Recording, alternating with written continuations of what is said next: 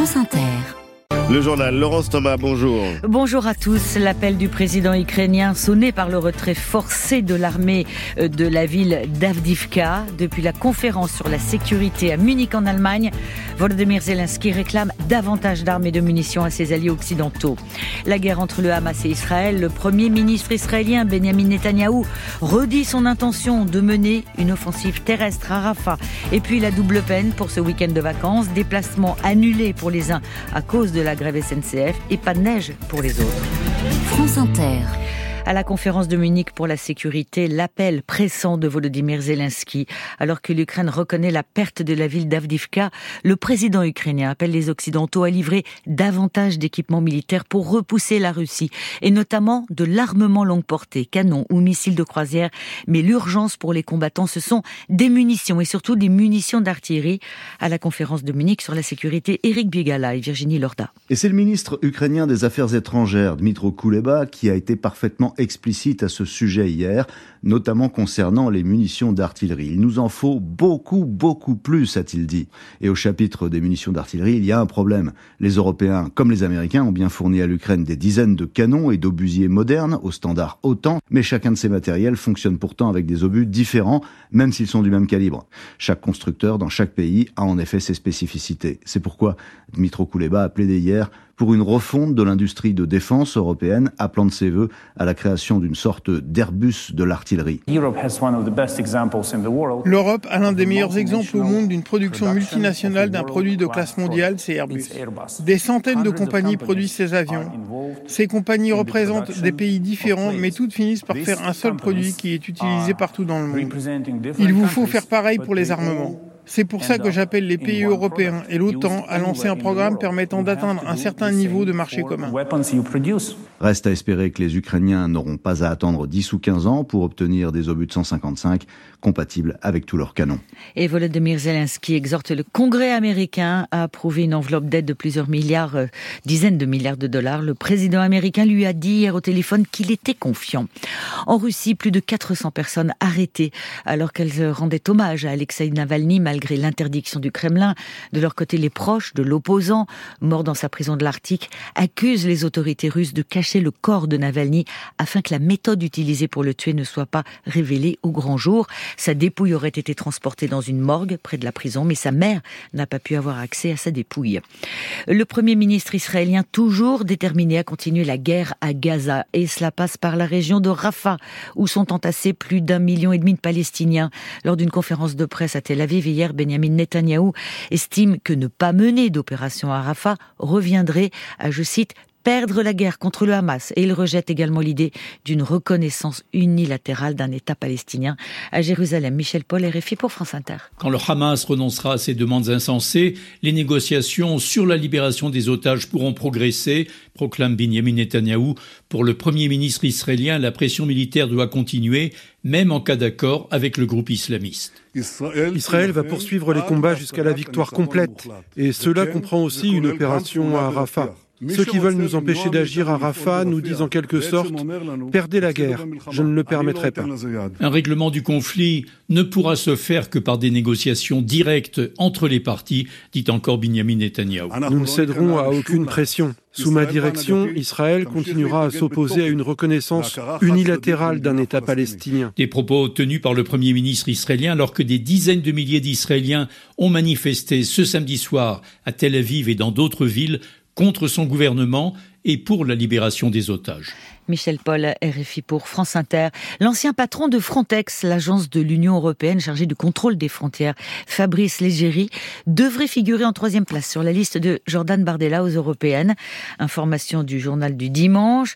Euh, ce haut fonctionnaire français de 55 ans, énarque normalien, a occupé la direction de Frontex de 2015 à 2022 avant d'en démissionner à la suite d'une enquête disciplinaire. Dernier jour de grève des contrôleurs à la SNCF. Le trafic reprendra demain lundi à 8 heures et selon l'entreprise, sur le million de voyageurs qui devaient se déplacer ce week-end, 150 000 personnes n'ont pas pu prendre leur train ou certains vacanciers ont dû changer leur plan au dernier moment. C'est le cas de Jacqueline, rencontrée par Margot Longeroche de France Bleu Pays de Savoie.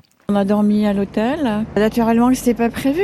Tout était prévu au départ de Lyon. Et puis, euh, c'est vrai que, heureusement, notre ami qui nous a bah, emmenés jusqu'à Chambéry, en voiture, oui. Puis, la nuit d'hôtel, elle est beaucoup plus chère qu'en temps ordinaire. Hein. Mais bon, c'est la grève, quoi. On met les otages, c'est tout. Euh, bah, moi, je fais plus du tout confiance euh, à qui que ce soit, en fait. On sort de l'hôtel et on s'est dit, faut vite qu'on aille voir s'il est à l'affichage notre TGV, vous voyez. Mais ça crée un stress, on n'a pas besoin de ça quand on part en vacances. Une grève qui pourrait se poursuivre le week-end prochain, cette fois-ci à cause d'un mouvement social des aiguilleurs. Préavis déposé par Sudrail. Comme les contrôleurs, les aiguilleurs réclament de meilleurs salaires et de conditions de travail. Et pour ceux qui ont réussi à atteindre les sommets malgré la grève, c'est la double peine. La neige recouvre en ce mois de février moins de 40% de la surface du massif alpin français. Ce sont les données du CESBio, le Centre d'études spatiales de la biosphère.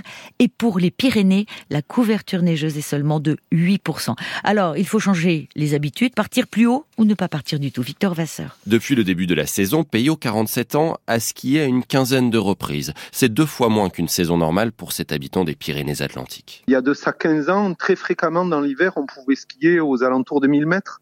Et on s'aperçoit qu'en dessous cette année de 2800 ou 2000 mètres, eh ben ça discute pas, on peut pas skier, c'est impensable quoi. Et même les quelques chutes de neige ces derniers jours ne suffisent plus. Yvan, originaire de Foix en Ariège, est obligé de revoir ses habitudes, de s'adapter. En fait, on a basculé sur les activités qu'on faisait l'été, fin printemps, été, automne le trail, l'escalade, le VTT, on, change nos pratiques, on adapte. Malgré tout, ces skieurs continuent de trouver de belles randonnées et de la bonne neige, mais à plus haute altitude. Arnaud, pompier en Haute-Savoie, n'est pas très optimiste pour les saisons à venir. Ce qui m'inspire, c'est surtout pour mes enfants qui, eux, veulent se mettre à la rando. Je me dis que de faire des belles sorties comme on pouvait le faire en basse altitude, ça sera de plus en plus compliqué pour eux, ou voir euh, des saisons beaucoup plus courtes, parce que pour moi, pratiquant depuis une quinzaine d'années, ça a vraiment beaucoup changé. Quoi. Ce skieur le constate, ces randonnées qu'il faisait à côté de chez lui il y a une quinzaine d'années ne sont plus possibles aujourd'hui à cause du manque de neige. Victor Vasseur, 900 tonnes de batteries au lithium parties en fumée hier dans une usine de recyclage de l'Aveyron à Vivier au nord-ouest du département. Aucun blessé, mais les habitants et les employés euh, situés à proximité avaient été appelés à se confiner par précaution. Bingo pour la Française des Jeux. 2 milliards 621 millions d'euros. Elle enregistre pour 2023 un chiffre d'affaires en hausse de 6,5% par rapport à l'an passé. Constat Agnès Soubiran, euh, malgré la baisse du pouvoir d'achat, les Français continuent de jouer. Et ils sont même de plus en plus nombreux à avoir joué au moins une fois l'an dernier. 27 millions de personnes, en moyenne 5 euros par semaine. Cela représente tout de même au final 20 milliards d'euros dépensés, malgré la baisse du pouvoir d'achat et l'inflation alimentaire. Ce qu'explique Stéphane Palaise, la PDG de la Française des Jeux. On a constaté qu'effectivement, les gens maintenaient leurs dépenses de jeu parce qu'elles représentent une toute petite partie de leur budget. En revanche, c'est euh, un petit plaisir dans un réseau de points de vente à côté de chez eux euh, une forme de convivialité et puis euh, un espoir de gains. Des gains qui restent aléatoires pour les paris sportifs, par exemple. Le quatrième trimestre 2023 a ainsi été très favorable à la FDJ en raison de résultats qui ont déjoué tous les pronostics, comme la victoire du Milan AC sur le PSG. Agnès Soubiran, le chanteur français Lescope, vient de sortir un nouvel album intitulé Rêve Parti, un retour au son qui a fait connaître ce musicien, notamment grâce à son tube La Forêt, sorti en 2012. Ce nouveau disque fait appel aux boîtes à rythme et aux synthétiseurs et il invite pour l'occasion des chanteuses comme Alomode ou encore Isia, Mathieu Curon. J'entends ta voix qui se Après avoir fait un détour par le cinéma et un autre projet, Serpent, Lescope retrouve son nom et son style qu'il a fait connaître, un retour électropop assumé. Oui, il y avait ça aussi, le fait de ramener beaucoup euh, aux synthétiseurs, euh, au son électronique, euh, aux boîtes à rythme, peut-être un moment une acceptation de soi. Jean Marais qui disait il faut, il faut s'accepter tel qu'on vous croit. C'est une peur du vide aussi, je pense, être artiste, et c'est une peur de l'ennui. C'est toi qui me ressemble tu rêves fragile à la fois. Dans ce dernier album de l'Escope, les duos s'enchaînent dans des styles très différents, une façon aussi de faire un pas de côté et d'emprunter des chemins de traverse. Qui se ressemble, s'assemble. Certains mots euh, résonnent différemment quand c'est quelqu'un d'autre qui les dit. La plupart du temps, qui est un duo avec Isia, c'est deux couplets qui évoquent à, peu près la même idée. Quand elle prend la parole, je trouve ça, tout d'un coup, ça raconte complètement autre chose. Alors qu'ils disent la même chose, c'est une histoire de rupture mais d'un coup, euh, ça donne une, profondeur de chant, quoi. Rêve parti, un retour particulièrement réussi pour les scopes, un disque à contre-courant aussi sombre que brillant.